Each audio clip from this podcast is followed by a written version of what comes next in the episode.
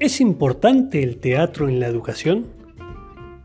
Podemos afirmar que la práctica del teatro por su valor formativo y humano cumple con varios objetivos esenciales de la educación, ya que desarrolla y refuerza las capacidades individuales y las habilidades sociales de los alumnos, lo cual redunda en un mayor rendimiento en otras actividades académicas y en su mejor desarrollo personal.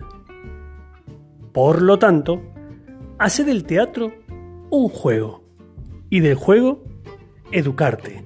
Educ arte.